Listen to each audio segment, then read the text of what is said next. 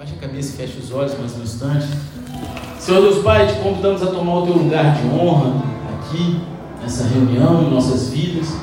Conduza, Senhor, cada mente aqui cativa a Ti nesse instante. Conduza-nos em adoração, que haja cura, libertação, transformação. Mas não permita que teus filhos saiam daqui da mesma forma que entraram. Em nome de Jesus, eu repreendo todo espírito contrário a teu, toda conversa paralela, toda falta de atenção, toda andação desnecessária.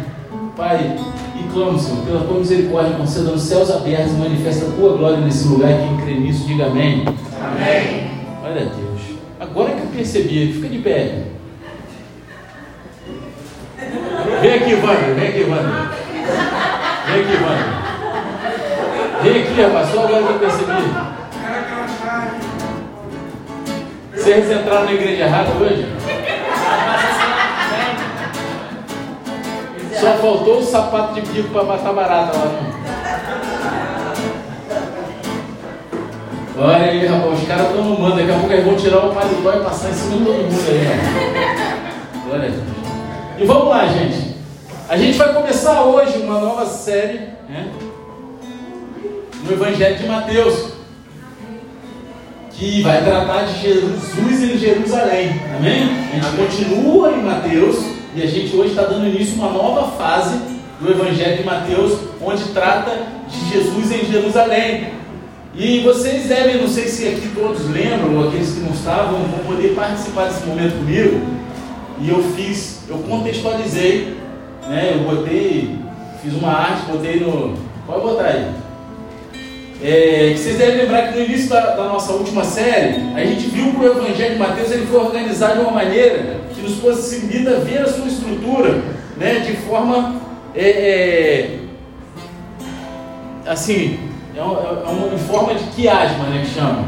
Então, se você for ver nos primeiros capítulos, né, é, fala do nascimento de Jesus e está espelhado nos últimos capítulos com a morte e ressurreição de Jesus. E aí no, logo depois é Jesus na Galiléia, está espelhado com Jesus em Jerusalém. E depois o Sermão da Montanha é espelhado com Jesus, né, que é a última série que a gente fez, que fala de Jesus como o mestre dos mestres. São, são duas sessões de ensinamentos. Né? Um, Jesus parou e começou a ensinar, e o outro, Jesus foi ocasionalmente é, indagado, questionado por algumas coisas, e ali ele parava diante das circunstâncias para ensinar. E aí depois tem uma parte que é sobre milagres e conflitos, que está espelhada com uma parte que é de milagres e controvérsias, milagres e, né, e situações controversas.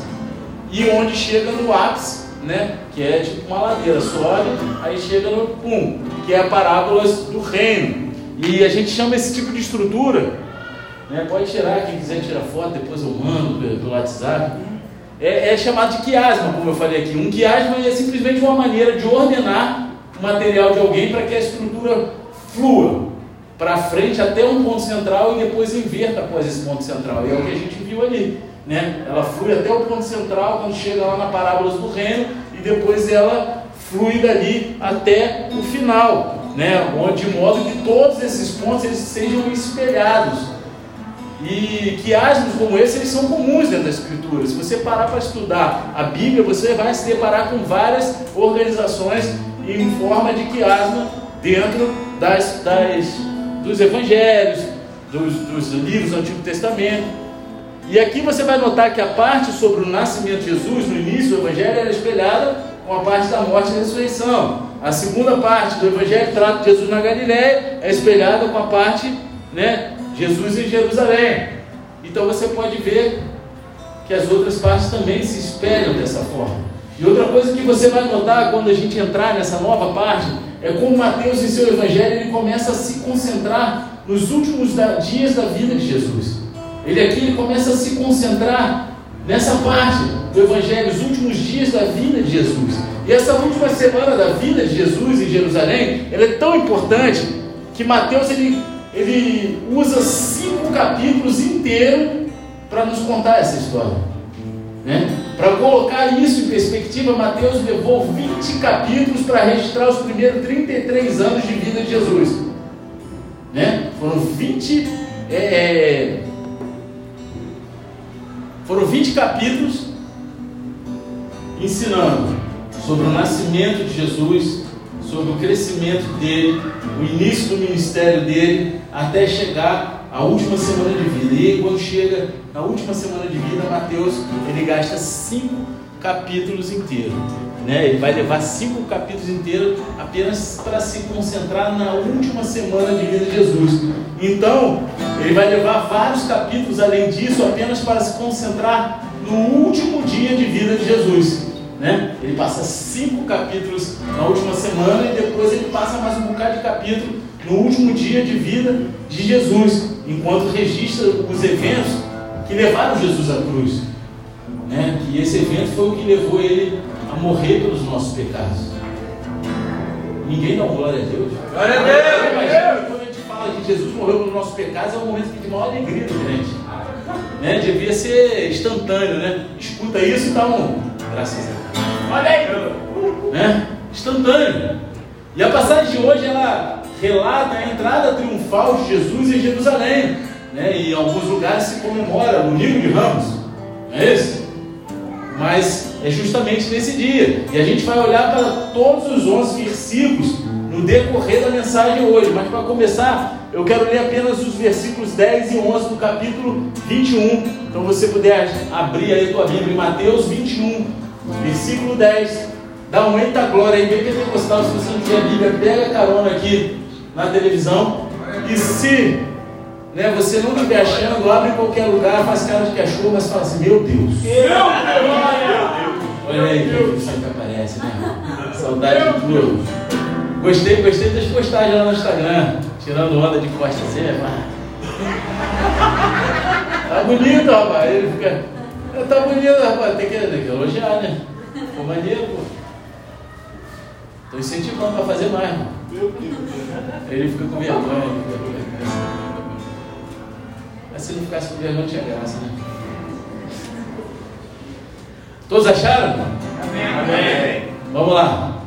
E quando Jesus entrou em Jerusalém, toda a cidade se alvoroçou e perguntavam: Quem é este? As multidões respondiam: Este é o profeta Jesus de Nazaré, da Galiléia. Só até aí por enquanto, depois a gente vai até o final.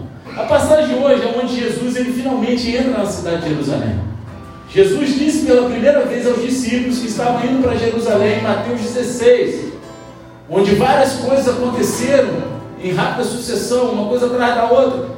Primeiro, Jesus ele perguntou aos discípulos: Quem vocês dizem que eu sou? E Pedro respondeu: Você é o Cristo, filho do Deus vivo, lá em Mateus 16, 16. Então, Jesus ele pronunciou uma bênção sobre Pedro. Ele falou sobre a construção de sua igreja e advertiu os discípulos para não dizerem a ninguém que ele era o Cristo ou o Messias. Tá bom, vocês sabem que eu sou, mas fica calado, ó. Na maciota. Morreu. Então a gente lê lá em Mateus 16, 21, como desde, fala assim, desde esse tempo Jesus começou a mostrar aos seus discípulos que era necessário que ele fosse para Jerusalém, sofresse muitas coisas nas mãos dos anciãos, dos principais sacerdotes e dos escribas, fosse morto e no terceiro dia ressuscitasse. E assim, ao olharmos para essa entrada triunfal de Jesus em Jerusalém, hoje, e para todas as pessoas que estavam ali naquela situação que, que foram ao delírio, né? né? Porque é isso que a multidão foi, pô, cara, imagina. A gente precisa lembrar que em cinco dias a partir desse evento, Jesus estaria morrendo na cruz. Cinco dias após esse acontecimento aqui, Jesus ia estar morrendo na cruz. E Jesus sabia disso. Ele sabia disso. Ele sabia que ele estava indo para Jerusalém para sofrer e morrer.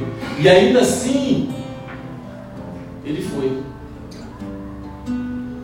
Por você e por mim. O ser humano tem a capacidade de fugir do sofrimento. Ninguém quer sofrer. Ninguém quer passar por dificuldade. A gente sempre quer o caminho mais fácil, menos doloroso. Só que eu quero dizer uma coisa, cara. Não é teologia fatalista, mas é a realidade.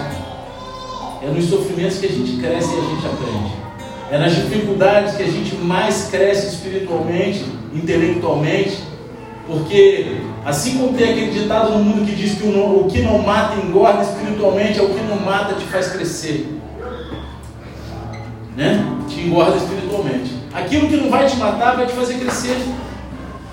Então a gente tem que entender isso. Jesus, ele olhou, ele não fugiu da responsabilidade dele. E muitas vezes a gente quer fugir da nossa responsabilidade. Muitas vezes a gente quer sair daquele caminho que está ali, mas talvez seja esse caminho aí tortuoso, esse caminho difícil, esse caminho de sofrimento, que vai levar a glória para Deus. Porque a vontade de Jesus era levar a glória para o Pai, e não para Ele. Que através dele o nome do Pai fosse glorificado. E assim deveríamos ser nós. Somos cristãos, seguidores de Cristo. E que o nosso sofrimento, a nossa dificuldade, venha trazer glória para o nome do Pai.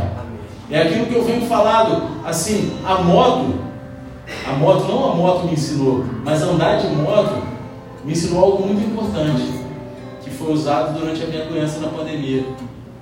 Amar o trajeto. E amar o trajeto é independente se. Quando a gente sai de moto para pegar a estrada, a gente não sabe se vai pegar chuva no meio do caminho. Mas e aí, pegou chuva, eu vou, ah, que droga, chuva, vou embora. Eu meto a capa e vou feliz da vida. Não é não, Giovana? Como é que eu fui para São João da Boa Vista? Daqui até Campina com chuva na cara. Fui reclamando? Te foi zoando, dançando. Aproveitar o trajeto, ainda que seja no meio da dificuldade. Porque a glória vai ser do Pai. A gente tem que amar o trajeto amar cada pedaço do caminho. Mas enfim, a nossa passagem de hoje, ela começa com um detalhe bem improvável. Jesus ele se aproxima da cidade de Jerusalém sentado num burrico, num jumento, num jumentinho. Amém? Amém? No versículo 1 e 3 ao 3 diz: Quando se aproximaram de Jerusalém e chegaram a Betfagé, ao Monte das Oliveiras, Jesus enviou dois discípulos dizendo-lhes: Vão até a aldeia que está diante de vocês e logo encontrarão presa uma jumenta e com ela um jumentinho. Desprendam e tragam para mim. E se alguém disser alguma coisa, respondam: O Senhor precisa deles. E logo ele deixará que vocês tragam os animais. Então, à medida que eles se aproximam ali de Jerusalém, o que, que Jesus faz? Ele envia dois dos seus discípulos à frente para pegar o jumento.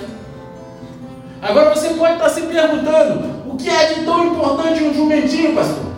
O que é de tão importante nesse animal? Em primeiro lugar, observe onde Jesus está quando ele envia os discípulos para pegar o jumento. Ele está em Betfagé, no Monte das Oliveiras. E lá fica perto de Betânia, onde Jesus fez o maior milagre até agora, que foi a ressurreição de Lázaro. Amém? Amém. E esse milagre, ele fez com que muitas pessoas se perguntassem se Jesus era realmente o Messias. E então, o Monte das Oliveiras é um importante marcador geográfico quando se trata de profecia messiânica. No Antigo Testamento, um dos identificadores do Messias é que ele vem do Monte das Oliveiras. Você tem que entender que tudo que Jesus fez foi para se cumprir as profecias do Antigo Testamento. Tudo que aconteceu na vida de Jesus cumpre. E eu venho falando aqui, você quer pregar para um judeu? Consegue provar para ele que aquele cara lá de Isaías é Jesus. Porque se ele enxergar Jesus em Isaías, ele vai acreditar em Jesus. Você está entendendo? Então, o Monte das Oliveiras era um identificador de que o Messias estaria vindo ali. Então, até esse ponto, Jesus ele estava escondendo o fato de que ele era o Messias. Ele estava escondendo do povo o fato de ele ser o Messias, mas agora ele está pronto para ir a público. Ele não está mais escondendo quem ele é, mas ele vai tornar sua identidade conhecida. Ele é o Messias que veio dando visão aos cegos e ressuscitando os mortos. Ele é o Rei que veio ao seu povo só que ele não é o tipo de rei que o povo estava esperando. Ele não é o tipo de rei que aquele povo esperava. Eles estão esperando um rei bélico, um rei conquistador que vai livrar eles do Império Romano. Então, ele vai lá e envia os seus discípulos à frente para pegar a jumenta, pegar o jumentinho junto. para Jesus é tudo sobre a jumenta. Né? Agora vai vir uma figurinha nova aí, né? Não é sobre pão. Tem uma figurinha que você nunca foi sobre né? E agora é tudo sobre a jumenta. Vou botar ele em cima da jumentinha, né? Tirar foto.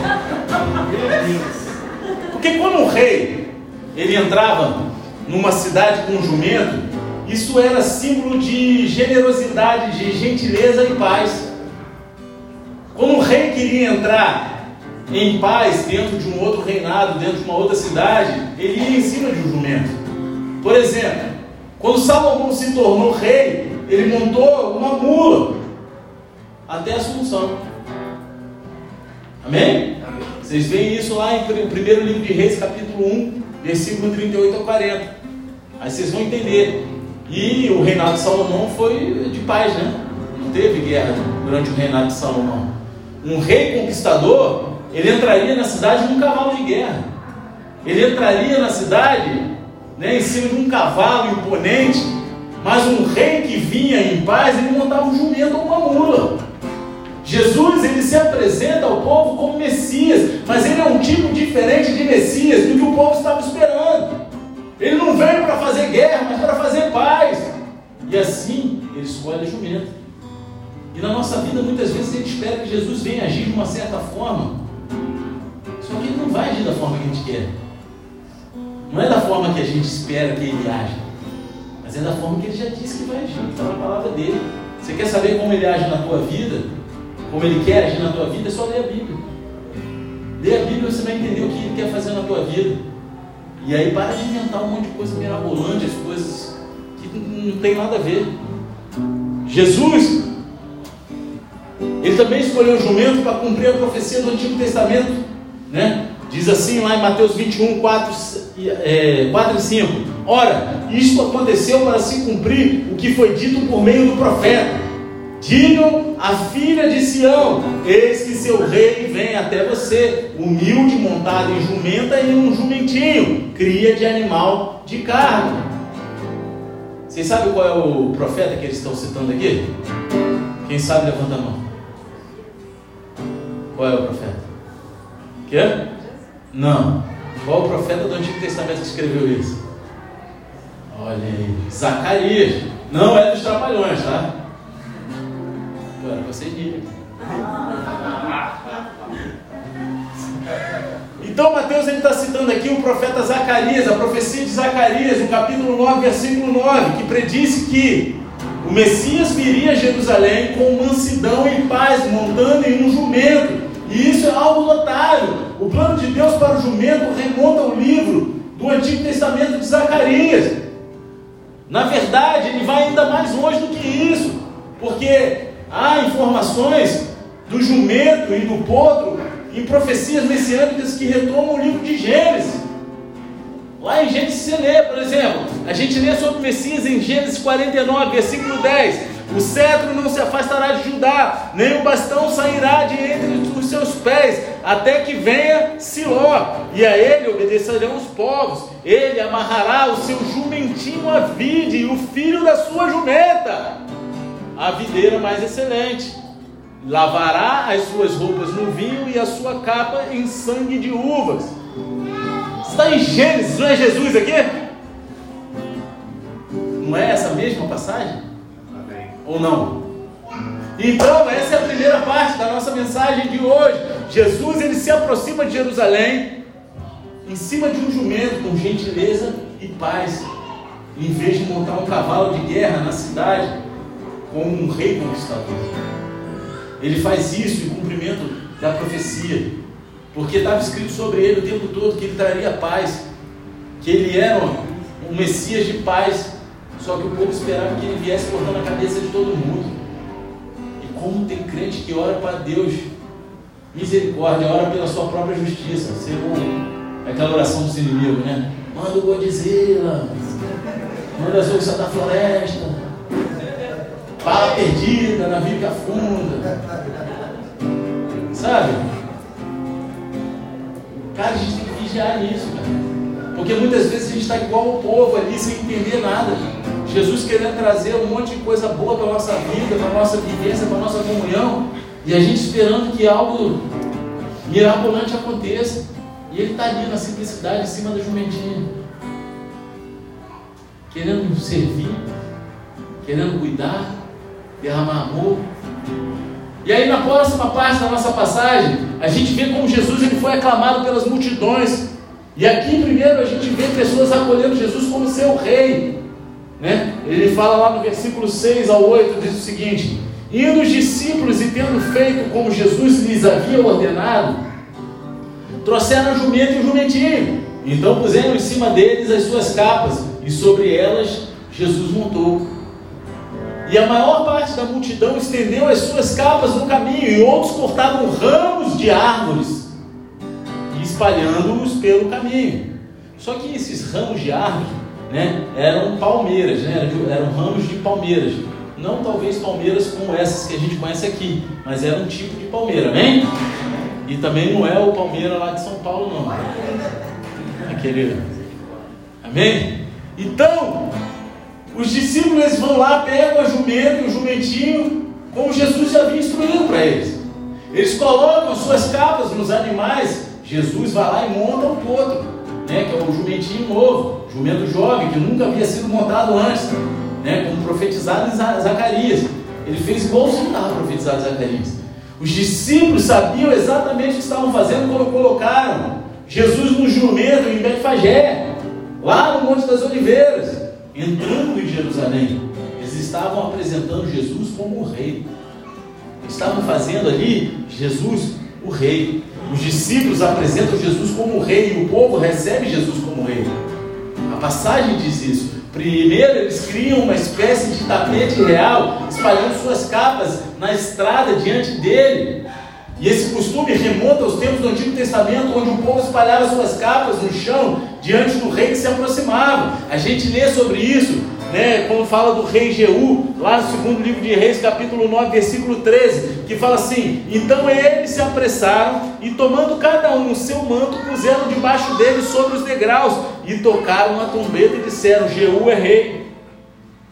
Então, tudo que aconteceu aqui remonta já a uma passagem de um recebimento com honras reais. Espalhar suas capas no chão foi um sinal de submissão e respeito a Jesus, considerando ele como rei. Foi um sinal de submissão à autoridade. Então, quando o povo estende suas capas no chão diante de Jesus, eles estão recebendo Jerusalém como seu rei. Eles estão falando: a gente submete a você, a gente recebe aqui, ó, você é o nosso rei. Só que Enquanto uns espalham a capa, outros vão lá e quebram galhos de palmeira e os espalham na estrada. E aí, quantos sabe, quem sabe o que isso representa? Quem sabe? Ramos de palmeiras era um sinal de vitória militar. Vocês estão entendendo o, o tipo de rei que eles esperavam? Eles falam: caraca, esse é o Messias, a gente já venceu então. Começaram a cantar vitória antes do tempo, porque para eles eles esperavam, cara, o cara vai vir, acabou com César, meu irmão. O bagulho vai ficar pequeno para ele, ele vai destruir. Aí o muro está abaixo. Agora o caldo entornou. Não é não? Não sei como é que era a gíria daquela época, mas o pai, o bichinho deve ter como. Ficado, né? Alvoroçado. É, meu irmão, deve, deve ter ido lá para a porta da casa do César ficar zoando ele. É, meu irmão, você demora. Por quê? Os caras chegou o Messias, então ele vai chegar aqui e cortar a cabeça geral, vamos jogar Palmeiras, porque toda vez que tinha uma vitória militar sobre outro reinado, sobre outra coisa, eles recebiam seus guerreiros jogando folhas palmeiras, folhas de palmas. Amém? Amém ou não? Amém. E aí, assim a gente começa a entender que tipo de rei o povo esperava em Jesus. O rei velho. Agora, se o domingo de Ramos era tudo sobre o jumento para Jesus, para as pessoas era tudo sobre as palmas. As folhas que eles levaram lá. Eles não estavam procurando um rei gentil e pacífico. Eles estavam procurando um rei militar que os livrasse do poder de Roma. Sabe por que, que muitas vezes a gente não recebe aquilo que Deus tem para a gente? Porque a gente está esperando algo errado de Deus. eles não receberam aquilo que eles esperavam de Deus e não reconheceram o Messias, sabe por quê? Porque eles estavam esperando aquilo que não era a vontade de Deus. Deus ele não veio para trazer a destruição sobre um povo, ele veio para trazer libertação. Ele veio com paz, com amor. Mas agora o povo não somente escolhe Jesus como seu rei, eles o proclamam como Messias. Eles vão lá e falam, versículo 9: E as multidões, tanto as que iam adiante dele, como as que o seguiram, clamavam: Hosana ao filho de Davi. Bendito o que vem em nome do Senhor. Hosana nas maiores alturas. Ao contrário do que alguém pense, isso não está falando da Rosana aqui, ir lá para as alturas e ficar a Rosana nas alturas, não é disso, vai subir um avião, a Rosana está nas alturas. Não, não tem nada a ver com isso. Não podia perder essa, né? Mais forte que eu. Você ri, né? O nome de vocês não é Rosana, né? O Senhor exalta vocês também. As multidões, elas aumentam à medida que se aproxima de Jerusalém. E agora há multidões de pessoas à frente de Jesus, bem como multidões de pessoas seguindo, e todos estão gritando: Hosana, Hosana filho de Davi, bendito aquele que vem no nome do Senhor, Hosana. Hosana é um grito de salvação. Significa literalmente salvo, salve-nos. Amém? Essa palavra aqui significa literalmente salve-nos. Então as pessoas estão gritando: Osana, salve-nos, filho de Davi, salve-nos, filho de Davi. Ou seja, eles reconheceram o ministério messiânico de Jesus. Eles sabiam que ele era o cara.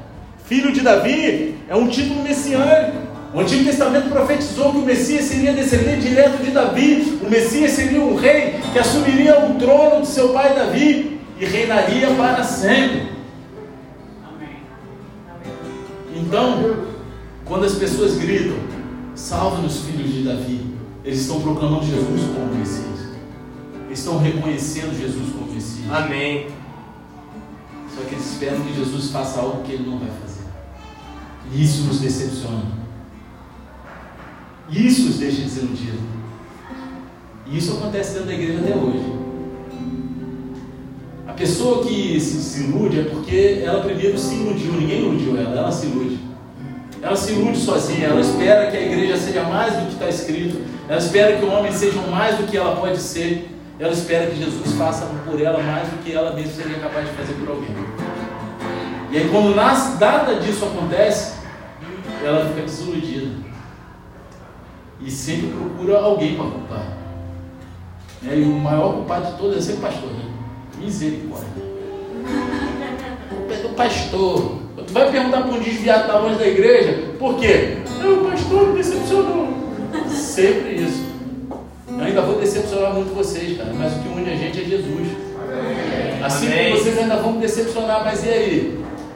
Né? Tava falando aí com o irmão esses dias, cara. Vacilar, a gente vai vacilar muito até o final da nossa carreira. Mas o que importa é a, é a, a condição que a gente tem de ser resiliente, de dar a volta por cima e crescer. E se permanecer como um só. Aprendendo com os nossos erros para não falhar mais no mesmo erro lá na frente. É disso que se trata.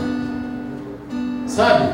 E as pessoas esperam mais dos outros do que. Por isso que geralmente põe um peso. As pessoas esperavam muito mais aqui de Jesus. Não que Jesus não fosse capaz. Jesus era capaz. Mas não era o plano de Deus.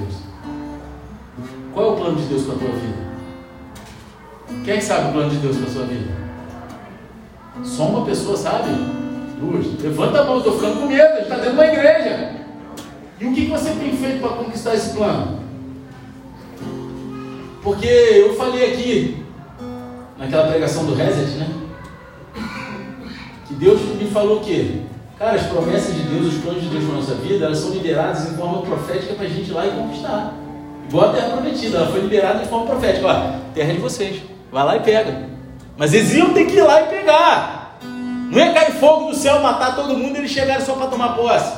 Eles tiveram que guerrear, tiveram que cortar a cabeça do gigante, tiveram que sapecar todo mundo, tacar fogo, um monte de coisa, derrubar a muralha. Foi Deus derrubou, mas eles tiveram que dar sete voltas. Na verdade, foi mais de sete voltas. Né? Quem é que sabe quantas voltas foram? Treze. 13? Hein? Quem que falou 13? Quem falou? Foi você? Foram 13, tá certo. Que foram sete dias. Cada dia deram uma volta, mas no sétimo dia eles deram sete. Então foram seis mais sete. Não é isso? Seis mais sete é 13. Não é isso? Olha aí. Aí acabou com esse negócio da 13 é número de azar. Meu irmão, foi de sorte para os caras lá em Jericó, meu irmão. Não é isso? O que importa é o número que Deus tem para você. Se Deus falou algo para você, vai lá e toma posse. Não fica parado, porque do céu só cai chuva, neve em lugar que neve e avião quebrado. E raio também para arrebentar os negócios aí desse ano. Então, a gente viu esse mesmo título aplicado a Jesus no culto passado, né, que eu dei com a história de Jesus curando os dois cegos, não foi? Falando sobre filhos de Davi. Né? Eles. Agora a gente deve prestar atenção que é uma coisa. Essa história que está falando hoje aqui aconteceu no mesmo dia que Jesus curou os cegos, amém? Amém? Vocês estão ligados nisso, né? É, aconteceu no mesmo dia, só os cegos foram curados no início do dia. Então, pô, o dia de Jesus era tribulado, era cheio de coisa, né? Então, de tu falar assim, pô, o dia cheião, cheio de parada. Jesus não tinha moto, Jesus não tinha carro, e ainda pegava jumentinho emprestado dos outros para entrar na cidade. E lá não tinha van não, meu irmão. Manguinho, Jeribá Centro. Né?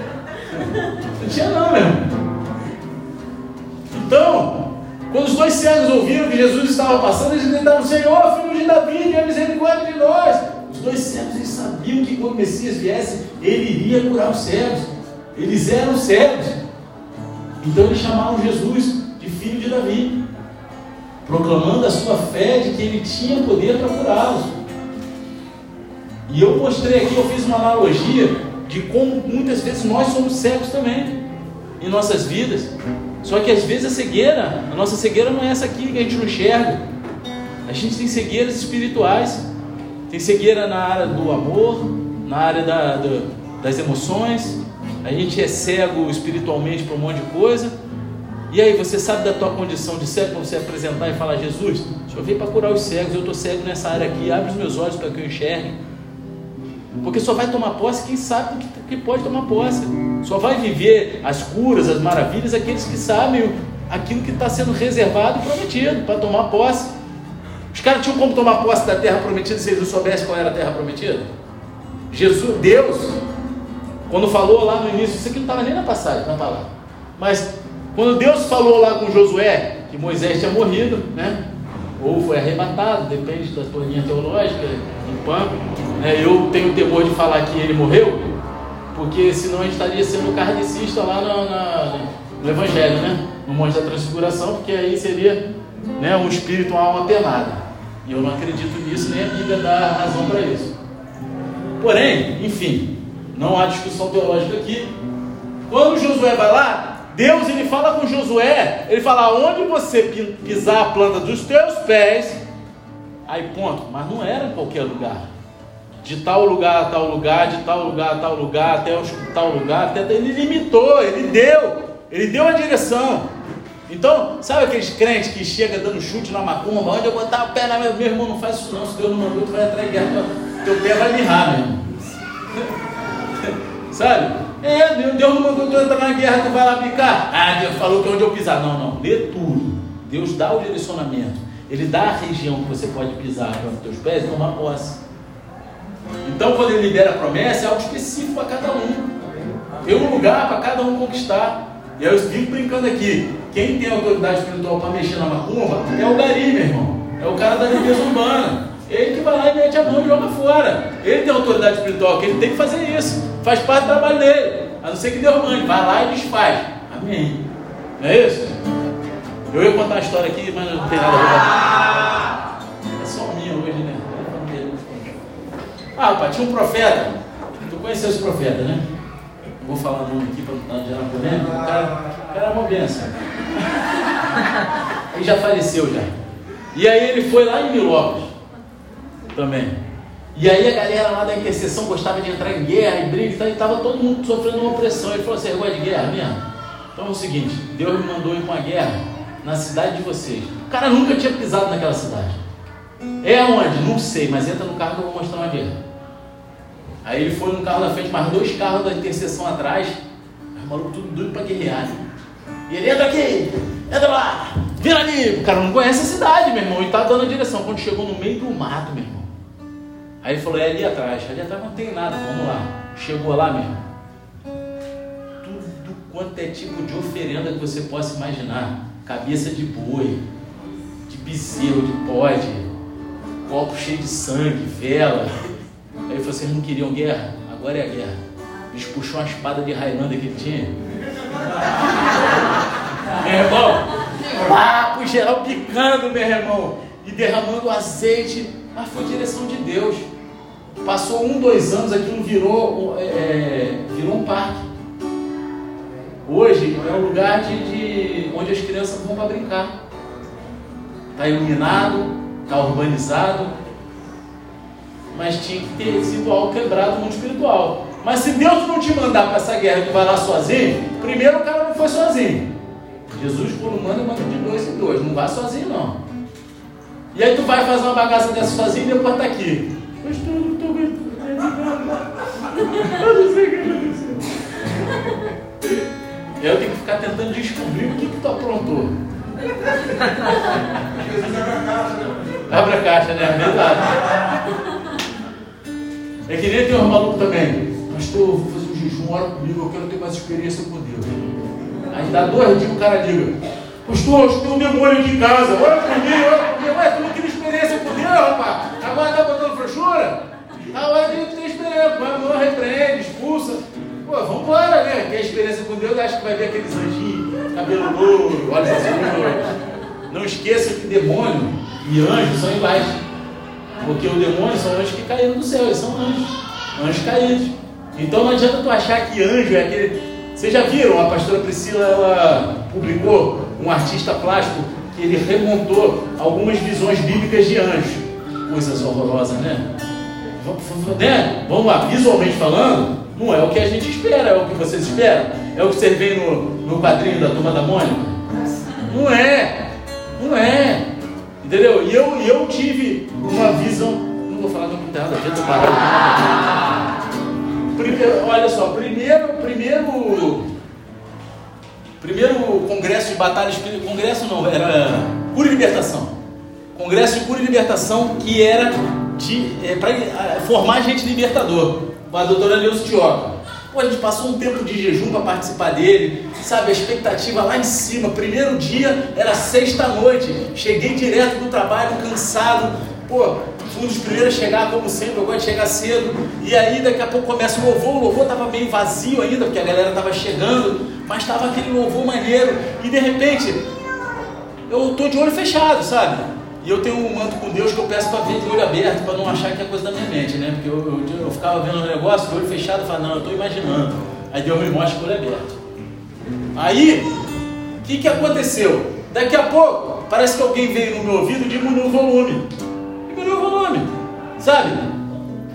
O volume do, do louvor, da galera cantando, diminuiu. E de fundo veio um volume mais alto. Sabe, assim, uma parada diferente, meu como se fosse um exército marchando. Aí eu falei, meu irmão, que parada é essa? Abri o olho, tava todo mundo lá louvando. Eu falei, pô, eu fui arrebatado. Você, pô, de olho fechado, o bagulho ficou doido. Eu falei, deve ter entrado água no meu ouvido. Mas não. Daqui a pouco, eu estou de olho fechado orando. Que parada é essa? Cara, o maior estouro que eu já ouvi na minha vida. Olha que eu já ouvi estouro e já proporcionei alguns estouros aí por aí na rua quando era mais novo. Sabe né? aquele negócio que a gente faz de besteira? Pá! Mas, cara, foi um estouro. Que eu ainda tinha cabelo, tá? Antes que alguém fale a gracinha. Arrepiou desde a ponta do dedão até o último fio de cabelo, que ainda tinha alguns. Acho que foi ali que começou a acabar de vez. Cara, que eu senti aquele negócio, eu falei, cara, que isso? Eu abri o olho. Quando eu abri o olho, eu vi um demônio gigante, todo acorrentado caindo em cima do altar. Na mesma hora que eu vi esse demônio, veio um anjo quase igual esse demônio. Mas Deus me deu discernimento que era um anjo. e ele agarrou o demônio acorrentado e levou embora. E aí, na mesma hora, eu contemplei, assim, eu queria ser artista plástico para pintar aquela imagem que eu vi que é linda, cara. Foi linda. Era um, um, um, era um panorama assim meio desértico, com um oásis no final assim, com um sol gigantesco e vários anjos marchando com espada na mão e vários outros sobrevoando com espada de fogo. Eu fico arrepiado, meu irmão. Foi doideira. Entendeu? Então por que, que eu falei isso? Pô, cara, não espere que o anjo vai aparecer. Eu quero experiência com Deus, quer? Então fique esperto. Fique esperto. Mas voltando à palavra, os caras sabiam quem Jesus era. Sabiam do que Jesus era capaz. E eles sabiam do que eles precisavam para tomar posse daquilo que estava prometido nas Escrituras, que era o Antigo Testamento. Então, depois que Jesus foi lá e curou aqueles dois cegos, eles se juntaram à multidão e o seguiram até Jerusalém. A palavra diz que eles se juntaram às multidões. E isso significa que esses dois cegos, eles foram os primeiros na multidão a chamar Jesus de filho de Davi. De toda a multidão, eles foram os primeiros, né? Eles tomaram posse lá da parada. Foram eles que começaram tudo. E agora toda a multidão está gritando: Osana, Osana, filho de Davi. O povo também está gritando: Bendito é aquele que vem em nome do Senhor. E essa foi uma saudação comum para os peregrinos que participaram da festa em Jerusalém. Mas aqui a saudação ela assume um significado adicional, já que Jesus é o Messias que vem em nome do Senhor. Porque naquela época as pessoas peregrinavam até Jerusalém para as festas. Amém? E essa era uma saudação comum entre eles. Só que aqui, Jesus, ele é o Messias que vem em nome do Senhor. Então ela tem um significado maior. O povo está clamando a Jesus, Osana, salve-nos, bendito é aquele que vem em nome do Senhor.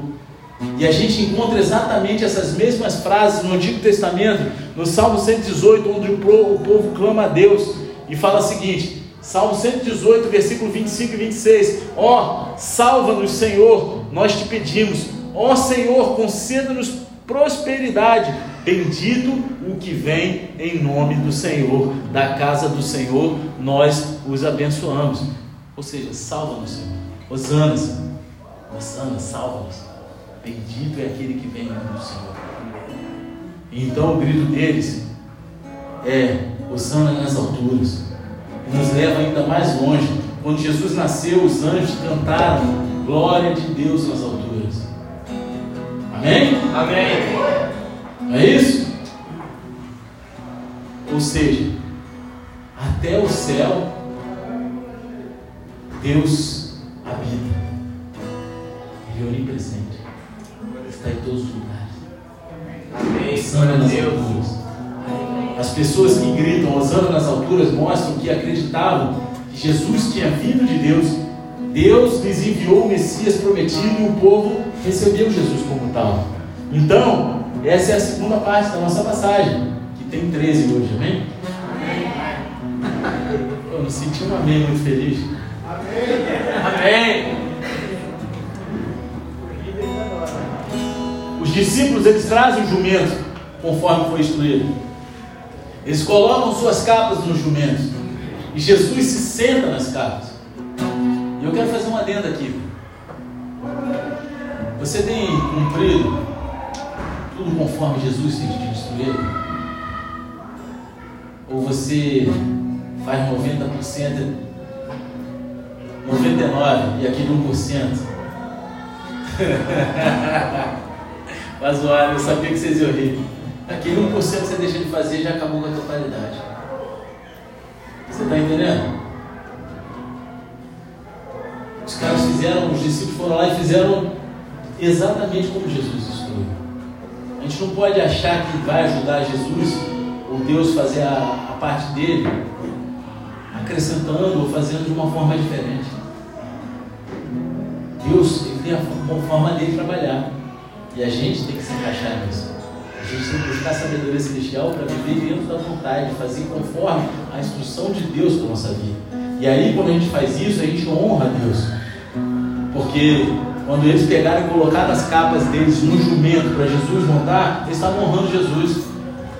Será que a gente tem honrado o nome de Deus com as nossas vidas, com a nossa casa, com tudo aquilo que a gente vive? Porque, cara, se a gente segue conforme as instruções, a nossa vida vai ser um altar de adoração e honra para Jesus. As pessoas vão olhar para a gente, vão ver a gente honrando Jesus. Eles colocam lá, Jesus ele senta sobre as capas. O povo colocou suas capas no chão de frente de Jesus e acolheram ele como rei. Eles cortaram os galhos das palmeiras, das árvores, os colocaram no chão diante dele como um sinal de vitória militar. As multidões se espalharam diante dele e atrás dele gritando: Salva-nos, filho de Davi, Osana nas alturas, proclamando Jesus como Messias. E finalmente, pensei que ia rolar um graças a Deus, eu fiquei até olhando no cara, está sentado muito na frente do comer, né? Justamente, me arrependi.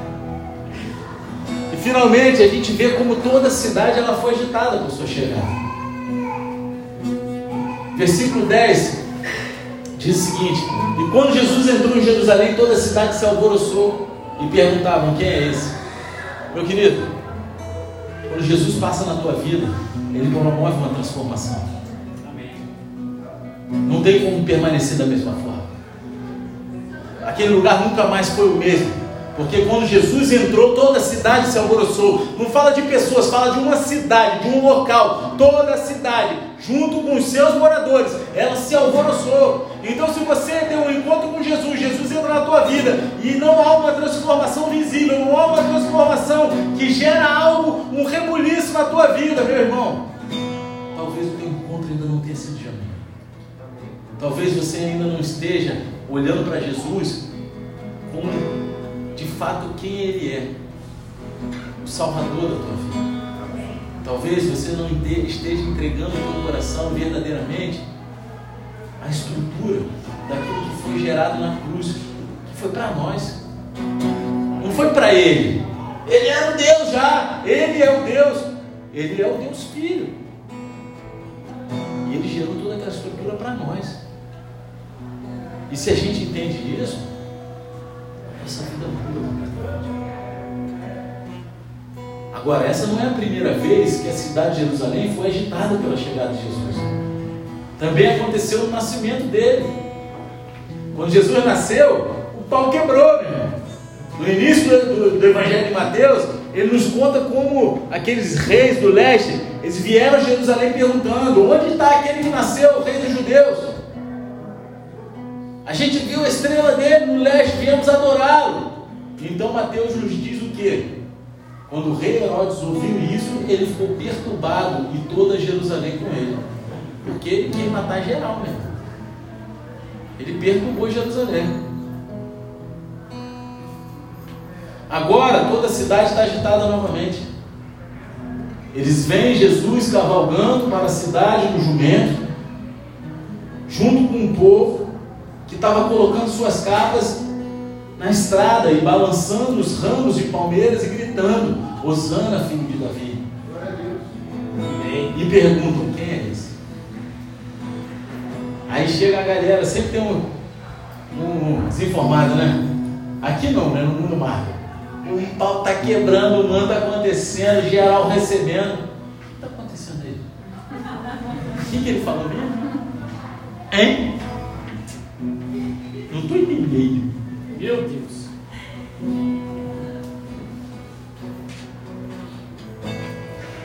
Quem é esse? Então quem é esse?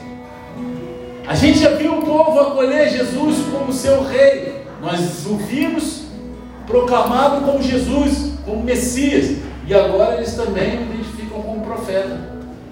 Chegam lá e as multidões respondiam: Este é o profeta Jesus de Nazaré da Galiléia.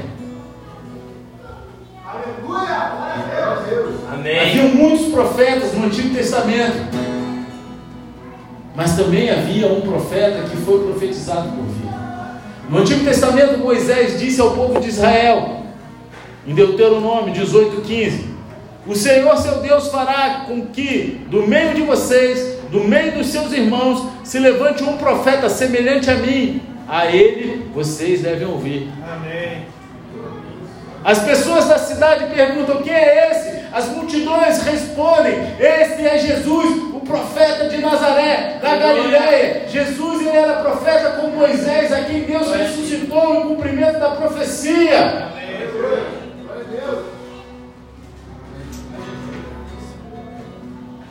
Tem gente que está caminhando com Jesus, mas ainda não sabe discernir Jesus genésio. Está ali no meio da multidão, mas não sabe para que veio.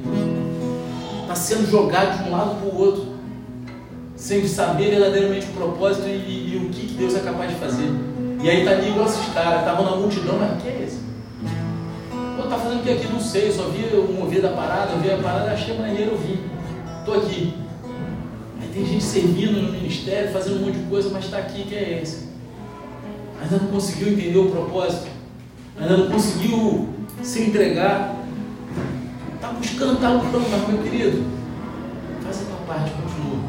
Você descobriu quem é esse, mergulha de cabeça. Não tem como ficar titubeando. Ou você crê ou não crê. Não tem o meio do caminho.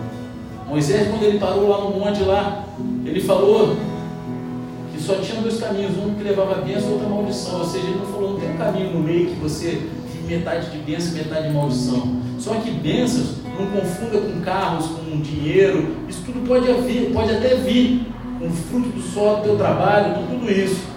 Só que a maior bênção que a gente pode tomar posse é da salvação. Essa é a maior bênção. E só tem um caminho que leva a gente até a salvação. Jesus, o caminho, a verdade e a vida. Amém. O resto é tudo mentira.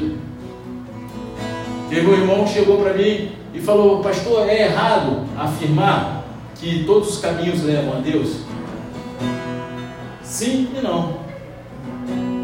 Por quê? Como a Bíblia diz que todo joelho se dobrará e toda língua confessará, não importa o que você fizer nessa terra, você vai dar de frente com Deus.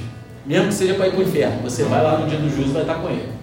Só que é preocupante falar isso, porque a conotação que dá é que você vai achar Deus em qualquer coisa que você buscar.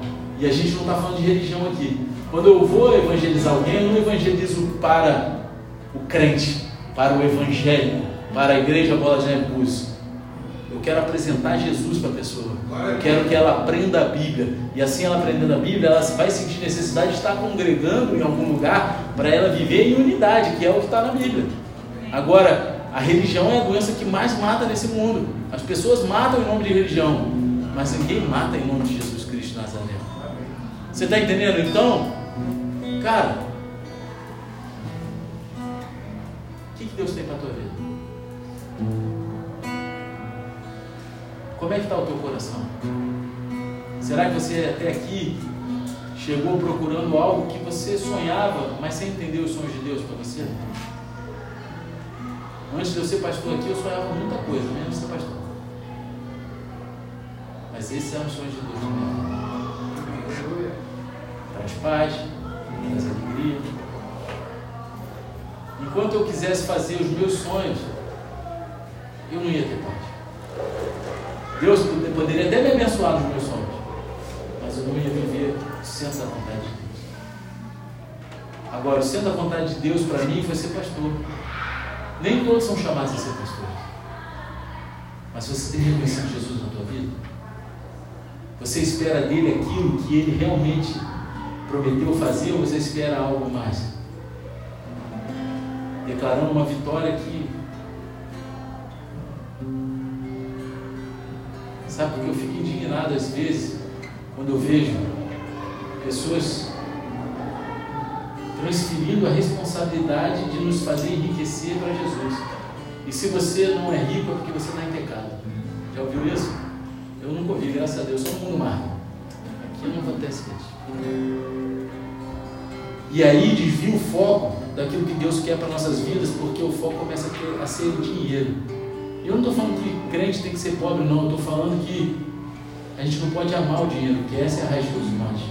Ter dinheiro é bom. Mas quando você sabe que vem da vontade de Deus para você usar aquele dinheiro.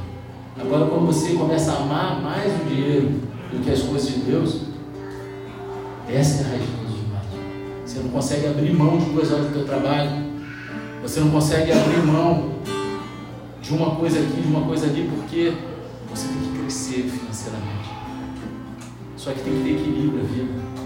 Se a gente reconhece quem é Jesus e entende para o que ele veio e aonde ele quer nos levar, cara, já é 90% caminho não. 90. Porque os outros 10 é você permanecer tua vida em pé. Reto. Para que o inimigo não venha roubar a tua salvação no momento de desleixo, no momento que você espera aquilo que não é para você. Baixe a cabeça e feche os olhos em nome de Jesus.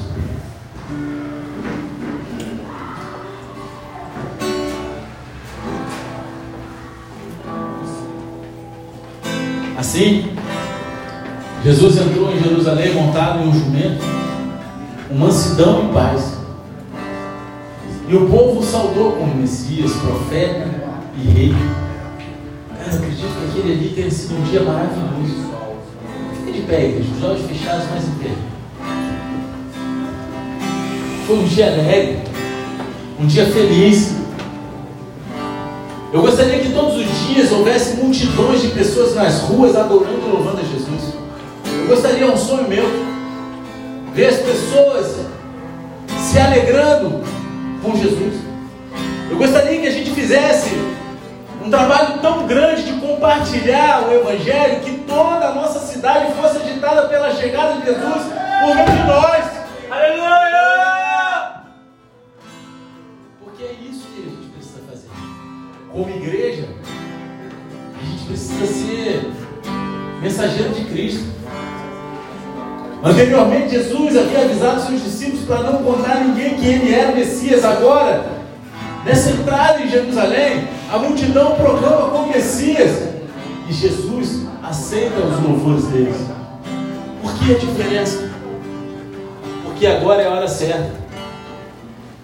Jesus ele sabe que veio a Jerusalém para sofrer e morrer.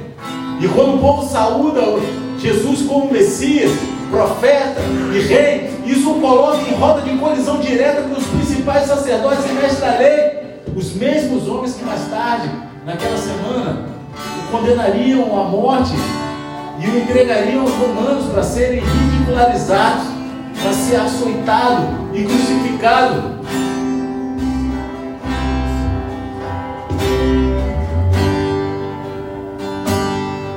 Você se expor como cristão, muitas vezes vai te botar em roda de colisão com no mundo. Aqueles que não entendem a compaixão, o amor e ao rei que você serve. Mas isso não deveria ser um obstáculo para você, para nenhum de nós. Jesus, no momento certo, ele seguiu para Jerusalém sabendo que tudo ia acontecer com ele. Jesus aceitou os louvores da multidão, sabendo que tudo o que eles proclamavam sobre ele era verdade. Jesus incitou a cidade sabendo que isso levaria ao seu confronto final com os líderes religiosos. Jesus ele sabia que tudo isso fazia parte do plano de Deus e seguiu o plano de Deus independente das circunstâncias. E nós também devemos seguir com os planos de Deus na nossa vida, independente das circunstâncias.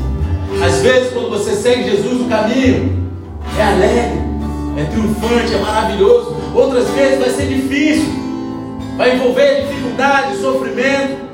De qualquer forma, a gente pode proclamar corajosamente que Jesus é o nosso Senhor e Salvador. E a gente pode se comprometer a segui-lo, não importa o que aconteça. Eu não sei o que você está passando aqui. Eu não sei como você entrou aqui nessa casa hoje. Mas talvez você esteja passando por circunstâncias difíceis. Você tem tido dificuldade de se alegrar e enxergar o propósito de Deus nisso tudo. Meu querido, é necessário que a gente participe dos sofrimentos para entrar na A Bíblia diz isso. E como eu comecei falando aqui, uma das coisas que andar de moto me ensinou é aproveitar o trajeto. Às vezes é difícil quebra uma peça, aí entra na engenharia de gambiarra, mas em tudo dá graça. Então, se você entrou aqui essa noite, você está no meio de uma guerra, parece que está uma pancadaria na tua vida. É de todo lado, quando você começa a respirar de um lado do outro. você tem estado a ponto de desanimar coisas. Talvez coisas que você começou correndo, hoje parece que está se arrastando, está difícil, o desânimo está batendo a porta. Muitas vezes pensa até em desistir. Se você é uma dessas pessoas, sai do teu lugar vem aqui à frente de Jesus. Você que está em meia guerra, você que tem tido dificuldade, sai do teu lugar. Porque o nosso Deus ele não depende de circunstâncias para agir. Ele depende do teu coração. Tem pessoas aqui que estão desanimadas, tem vergonha de admitir não. Sabe do lugar. Sabe por quê? Deus ele quer fazer um refrigério sobre a sua vida. Ele quer fazer você se sentir como a cidade de Jerusalém. Naquele momento, alvoroçado, alegre na presença dele. Porque a alegria dele é a nossa força. Se você quer ser fortalecido essa noite, você estar desanimado, céus, Ele te ama e Ele tem soltado o teu coração. Ele sabe da dificuldade que você tem passado, Ele sabe que você é até aqui, você tem pago um preço. Lá, pastor, meu braço. Sai do teu lugar. Santo, Santo Ele é.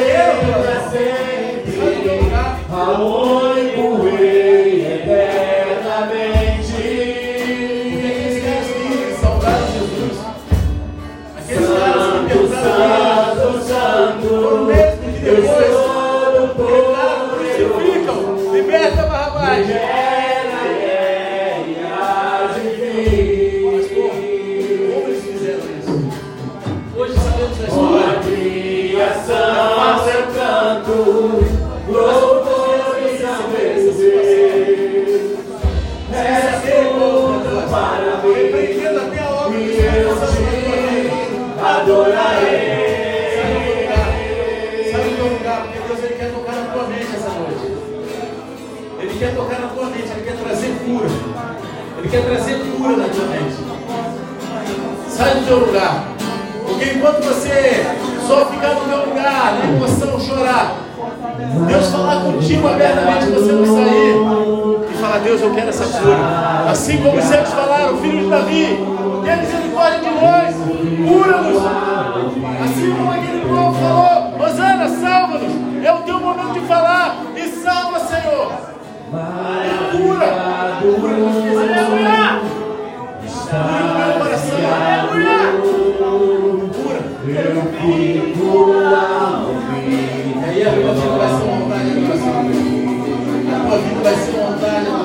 Jesus, teu nome é força,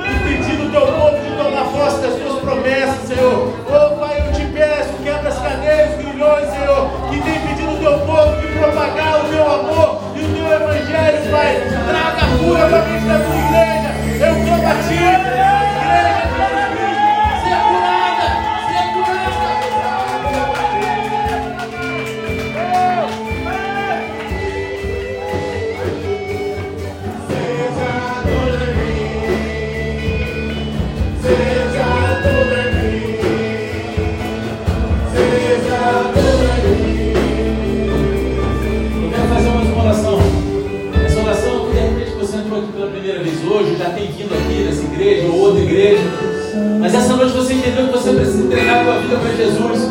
Você precisa confessá-lo como teu único Senhor Salvador. Que esse é o primeiro passo. Talvez você queira se reconciliar, você já tenha andado com Cristo, mas nesse momento você tem andado afastado, você quer falar, Senhor, eu quero te reconhecer, eu quero ter um reencontro contigo, eu quero permanecer dessa vez. Você quer confessá-lo como teu Senhor e Salvador. Se você quer fazer essa oração, coloca no teu coração e. Senhor. Senhor Pai, Senhor Pai, me perdoa. Me perdoa. Por todo o tempo.